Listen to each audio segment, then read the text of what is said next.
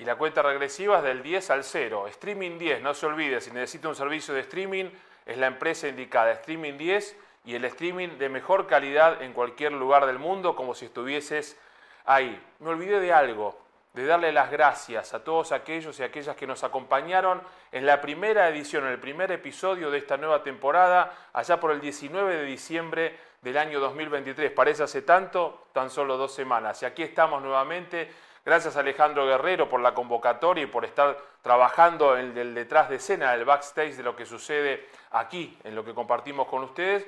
Y a Joel, que es el responsable de ponchar. En Argentina le decimos ponchar, no sé si aquí en España también, pero si él digita mal un botoncito, salimos del aire y nos vemos mal, mal de luz, nos oyen mal. Así que gracias Joel y a todo el equipo de Tinku Televisión. Consigna de este programa es la comunicación, no de esta edición, sino de todo nuestro programa de Corporate Talks.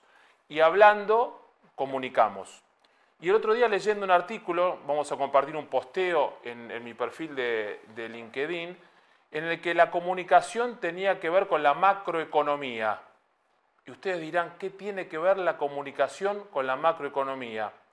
Y lo invento yo, lo digo yo, porque siempre pongo todo es comunicación. No, lo vamos a ver en un artículo del Financial Times en el que se hizo un informe, un estudio durante cinco años en sociedades evolucionadas donde el progreso, la innovación, la economía funciona bien y testearon cuáles eran las palabras que más se repetían en esa sociedad y eran innovación, progreso, esperanza, trabajo.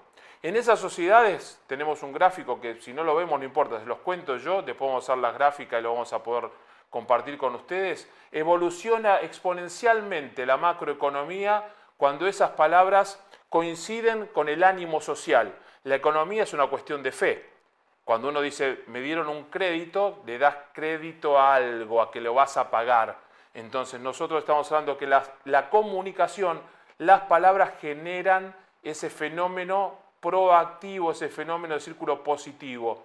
Y cuando las sociedades van mal, no quiero dar ejemplos de países, las palabras que están más mencionadas por su sociedad no son esas, son desesperanza, son desconfianza, son otras palabras que no tienen que ver con la evolución y con la comunicación de temas positivos. Hoy vamos a hablar de eso.